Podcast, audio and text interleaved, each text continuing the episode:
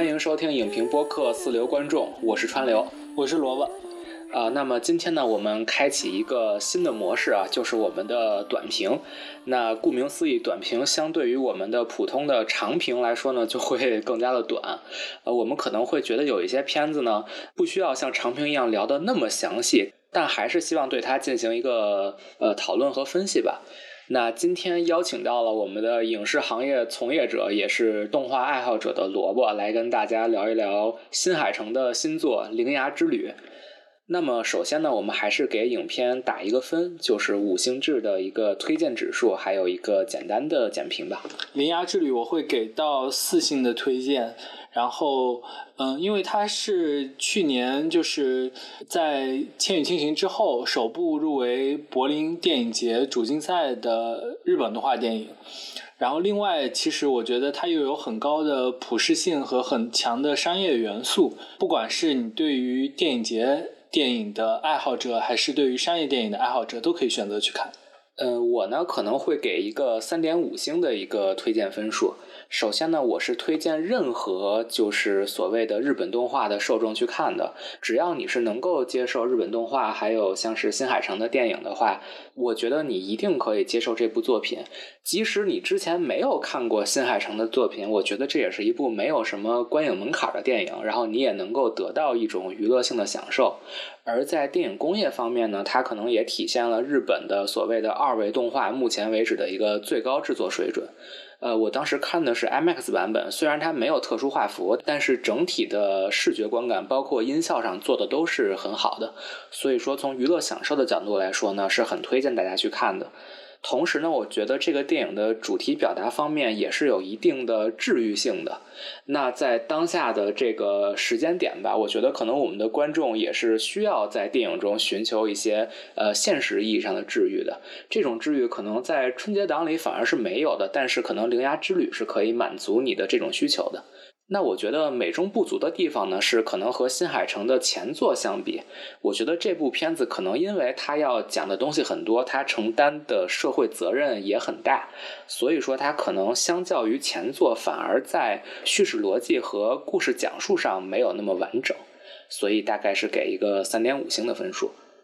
那我们还是简要的介绍一下影片的基本信息吧。呃，影片的导演新海诚，相信大家都清楚，也是我们现在的网红导演了。他此前的前作《你的名字》还有《天气之子》在国内也都是非常的人气。可能在之前还有像是《言叶之庭》还有《秒速五厘米》。那本片呢是在今年的三月二十四号在我们大陆上映的。但是此前呢，它已经于去年的十一月十一日在日本上映了。它在日本拿到了一百四十三亿日元的票房，是去年日本全部电影票房的第二名，呃，仅次于第一名的《海贼王》剧场版的一百九十七亿日元。这个票房成绩超过了所有去年在日本上映的真人电影。而它的票房呢，也是达到了日本电影史的第十四名，略高于日本电影史第十五名的《天气之子》的一百四十一亿日元。而新海诚票房最高的作品是你的名字，是日本影史的票房第五，他拿到了二百五十亿日元。《铃芽之旅》想要超越这二百五十亿，应该是不太可能了。但是因为它还在日本上映，所以它的票房可能还会有一个新的提升。而它在我们中国内地的票房收入也是很好的，目前已经突破了五亿，这可能是这个档期最后票房最好的一部作品。我觉得这也体现了它的所谓的一种普适性。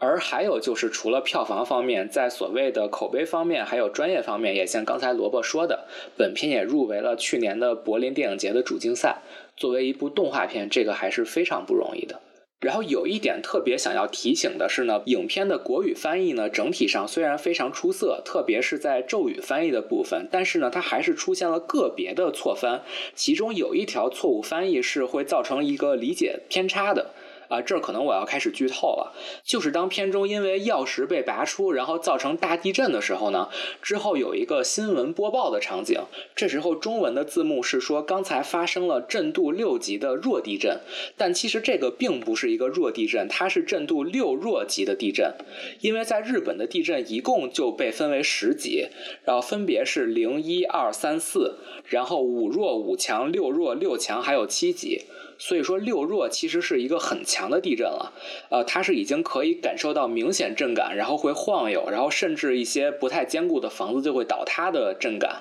所以说这个错误翻译其实是弱化了片中的这个灾难的严重程度。那之后我们就开始进入具体的这个简评环节了。那我们可能也不分的那么细了，就还是从优点和缺点两方面来谈吧。那首先我们来谈一谈优点，因为我们两位都给出了一个及格的分数。嗯。我觉得优点首先就是新海诚作品的特点，其实有三个关键词嘛，就时间、空间还有爱情。嗯，这部《铃芽之旅》其实就继续发挥了这三个优点，然后同时它有一个鲜明区别于以往作品的是结合了地震这个现实元素，就是对于日本就三幺幺地震的一个直面性的一个阐述吧。所以我觉得一个它有很强的。现实意义，然后另一方面，同时它会就是对于观众的震撼，它不仅于来自于对于那种跨时空恋情的一个震撼，而是更多来自于现实里面我们需要面对的一些问题的一个震撼点。这其实对于刚经历了各种就是疫情之类的这种灾难的我们地球上所有人来说，其实都是一个很好的直面的和治愈的一个过程。这是我觉得第一个优点。就三幺幺地震的这个元素，我觉得这个是这个电影最重要的一个表达的母题。呃，我个人认为新海诚的所谓的灾难三部曲吧，就是从你的名字开始到天气之子，其实一直都是在讲述日本在三幺幺震后对于这种自然天灾的一种恐惧。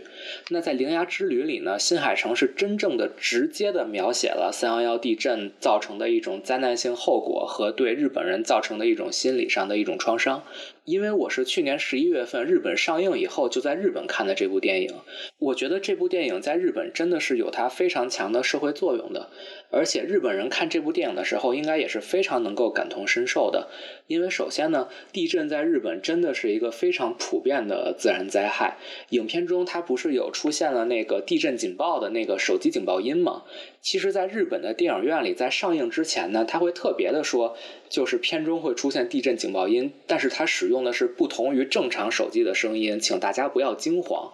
呃，虽然日本人看上去碰到地震都不跑啊，但是日本人对于地震的这种警惕性和恐惧其实是比我们要深的。而三幺幺也确实是日本这么多年来一次非常重大的事故，所以说新海诚选择了直面许多日本观众的伤痛，去试图给出一种治愈。我觉得这是一个非常需要勇气的一个决定。从呈现的效果上来看呢，我觉得它也是做到了剧情上的一个自洽，还有结尾的一种情绪的抒发。同时，这种治愈也像刚才萝卜说的，它也是普世性的。即使你是一个不了解日本文化的人，可能你不会像日本人一样有那种身临其境的感受，但是呢，我觉得你也是能够受到它的治愈的。我觉得这个是他剧作上的一个成熟和成功之处。嗯，他在之前在采访的时候也聊到，就是说，其实他还是有点担心，说这个会不会触及日本国民的伤痛，就是他有这方面的考量。对，而且我觉得特别好的一点是，片中对于这个日本社会的集体创伤的一个呈现，还有一种所谓的治愈，它并不单单是停留在一种心灵鸡汤的一种呃鼓舞的一个层面。而是他花了很多的精力去描写废墟，去描写这些满目疮痍的一个惨状。呃，然后片中有一个设定上的细节，我特别喜欢，而且我也真的被感动了。就是当灵牙他在关门的时候，他是可以在那一瞬间感觉到曾经生活在那片废墟的人们留下的痕迹。呃，这可能是被迫搬离者，甚至是死难者在生前的一种呃记忆，还有当时的那种现在已经逝去的美好。我觉得这种真正的直面伤痛的这种视觉呈现，是真的可以让观众感动的。呃，同时呢，它也有一种很强的悼亡的意味。嗯，然后第二点的话，我觉得他在里面尝试了很多有意思的设计，比如说大臣是一个。猫的形象，然后包括那把椅子，三三条腿的椅子，这个都是在就是虽然在大多数的动漫里面，其实会用这种方式，就是让主角带着一个萌物上路的那种叙事方法。但是我觉得在《铃芽之旅》里面结合的比较好的一个是，他非常大胆的让男主角直接变成了那个椅子，然后他们长时间在路上的一个交流方式就是一个椅子和女主的一个这么一个关系。但这样其实有一点冒险的，就是对于男女主之间情感的推进上面可能。观众对于共情性会少了一些，但是另一方面，这样的尝试其实会让就是这个公路之旅会更加有趣。然后另一方面，他们还有一只猫，然后那个猫它也并不是单纯的可爱的一个形象，而是是一个守护神的一个形象。然后有了一个灵性，它想要逃离原来的自己的职位，然后他们就去追捕它，所以就整个人物变成了。一个人一把椅子，然后去追一只动物，就是这样一个设计上非常具有创新和一个商业的元素在里面。对，我觉得这个设定首先非常有这种魔幻性和趣味性，还有就是我觉得片中所有角色的设计都非常的讨喜。就虽然我们刚才说这个猫这个大臣他是一个想要逃脱自己职位的一个神，但是他在最后其实也并不讨厌。呃，主创呢想要表达的东西很多，我们刚才也说了，他已经超越了平时的这种爱情关系，而是有更多的严肃的社会性表达。那这样就导致了所有角色。呃，去描绘他们的时间会变得相对的短，可能没有那么多的空间。但是新海诚呢，采用了一种非常聪明的方法，他给这些角色可能都贴上了一个标签，或者说使用一种非常高效率的方法，让片中的所有角色都非常可爱。可能像男主角这个草太，还有像是那个大臣，是把他们萌物化。而我们这种对于萌物的这种天生的喜爱，就会转移给这些角色，让我们天生的爱这些角色，也让我们不会过多的去追究他们行动的合理性。还有就是片中的很多配角，虽然没有一个非常完善的故事线吧，但新海诚还是给他们都设计了一些非常典型化的可爱的性格。呃，包括他可能会使用一些那种动漫炒 CP 的逻辑，就像是呃铃芽的那个阿姨，还有那个草太的大学同学，他们在后半部分其实是承担了一种 CP 感的输出，但也会让人觉得非常治愈。也就是说，我觉得这部电影非常高效，然后成功的塑造了角色。然后说到这儿，我觉得还有一个优点，就是片中对于女性角色的刻画是相较于新海诚前几部片子有一个很大的提升的。因为在三部曲的前两部都是一个男救女嘛，但这部是反过来是一个女救男。呃，不同于新海诚以往的作品，这次片中的女主角不再是一个需要等待被拯救的那个形象，灵芽变成了一个自始至终的一个拯救者的形象。不管是对这个男主角草太的拯救，还是对他儿时自己的那个童年创伤的拯救。而片中的男主角草太呢，也不再像前两部的男主一样是一个有强能动性的一个拯救者的形象。首先，草太这个人的造型就比较中性啊，呃，更重要的是他在片中的大部分时间都是一个椅子的形态，他是非常脆弱，然后缺少能动性的，需要灵牙去带领他，去拯救他，去帮助他。我觉得这种男女关系和前作的对调是非常有突破的。包括灵牙在他的旅途中遇到的给他帮助的人，还有一直抚养他的阿姨，也都是女性。可以说，这部作品里的女性力量也是在新海诚的电影里展现的最好的。我就顺着这个说，有因为我不知道新海诚导演的创作的初衷是什么，就是我感觉这部是有点女性主义电影的色彩的，就是他在里面甚至有一些明显的有点厌男的情绪在里面，包括就是那个隐恶的形象会让我想到的是男性生殖器。呃，对，确实你要这么说的话，可能是有这种对位。哎，对，就是但但是我没明白，就是为什么。就里面的男性的形象其实并没有很好啊，但是我觉得那个就是秦泽，嗯，就是草太的同学那个形象设计的也很成功啊，啊，就是有点轻浮，但是总之他是反了新海诚之前电影里的那种男救女的设定，嗯嗯。因为我之前看过一个新海诚的访谈，他就是说像你的名字这种互换身体，然后先摸胸的这种设定，他觉得放在现在是非常不合时宜的。他觉得他肯定就会被冲。啊，所以我觉得这可能也是他对自己的一个反思和所谓的突破。我觉得其实所谓的这种不尊重女性的东西，是日本的动画里挺传统的一个对存在。所以我觉得新海诚的这个突破也是值得肯定的。嗯。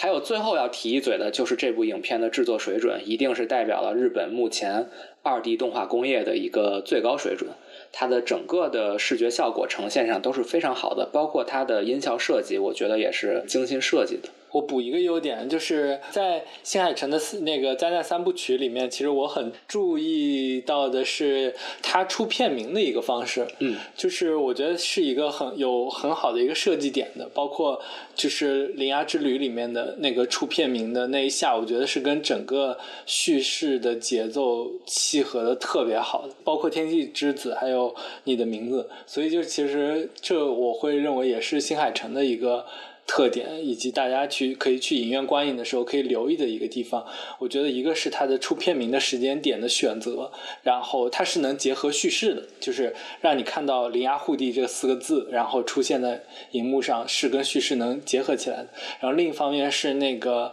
呃主题曲的出现的位置，第一下就是。我不知道为什么三部主题曲其实都印象特别深，就是大家传唱度其实也都很高，包括这《铃芽之旅》里面的“嘟嘟嘟”的这这首歌，就是当时嘟出来那一下就是特别空灵，然后会整个情绪的感染力特别强，所以这我觉得这也是它的一个优点的一部分。嗯，那我们就 进入这个缺点环节吧。嗯，那缺点环节我先说吧。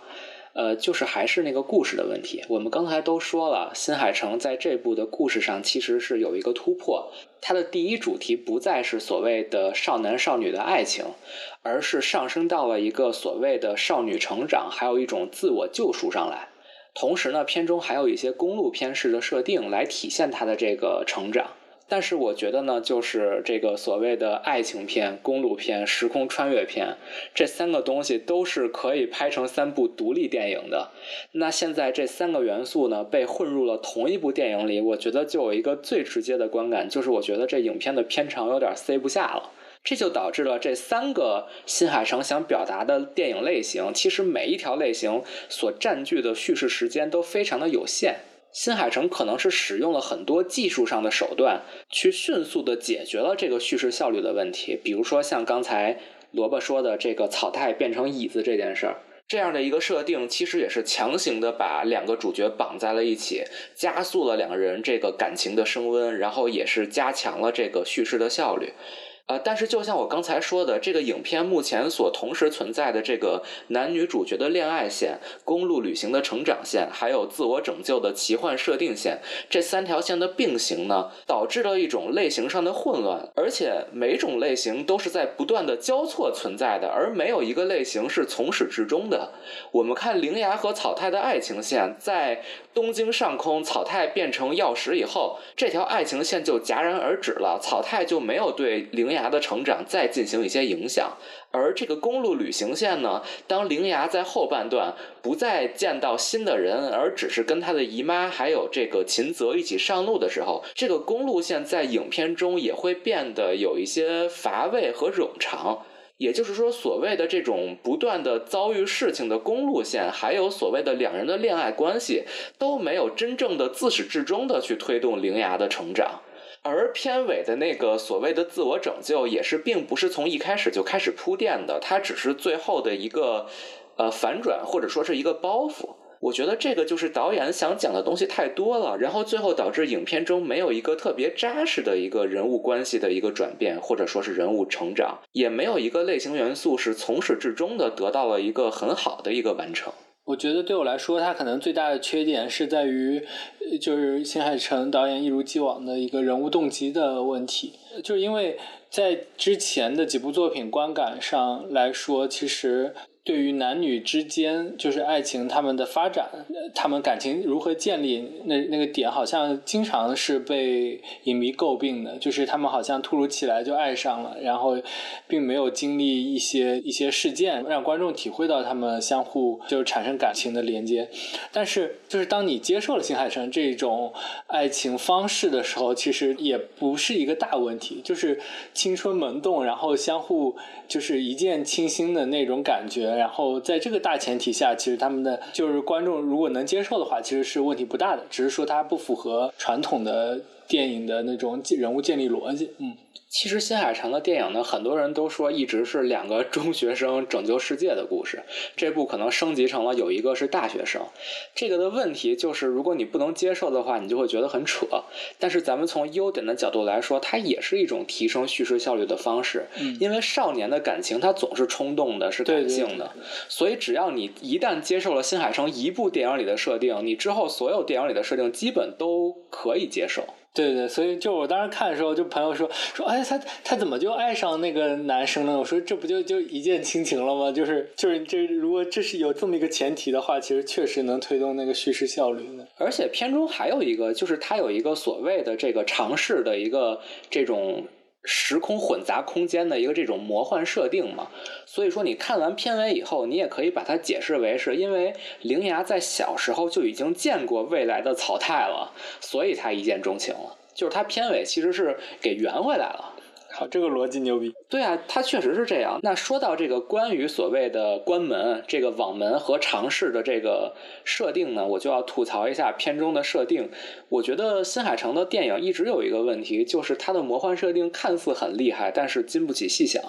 可能你的名字里就是你觉得两个人差三年是一个非常厉害的设定，但是这两个人每天看手机，他们意识不到他们差了三年吗？我觉得这件事儿是实际上是很不合理的。那放到《铃芽之旅》里，关门这件事儿是一件非常重要的任务。那到底为什么2011年的311地震这个门没有关上？包括像百年前的这种关东大地震是怎么回事儿？因为我们说片中的铃芽，他是一个有这种震后 PTSD 的一个人，他在某种程度上，比如说他不怕死，然后他心底有对母亲的那种怀念，还有对。展开过去的那种心理上的恐惧，因为其实把那个纸涂黑，就是某种不想回忆过去的一种体现嘛。那当这样的一个经历过灾难，是灾难让他失去了一切的灵牙，他得知闭门师可以阻止地震的时候，我觉得从一个严肃逻辑来说，他应该是想试图去寻找当年地震的起因的。但关于这样一个东西是完全没有讲述的，而且关于到底什么时候门能关上，然后为什么大地震的时候闭门师没有用，这些东西在片中也是没有一个具体的解释的。也就是说，所谓的闭门这一套逻辑只是片中的一个背景设定。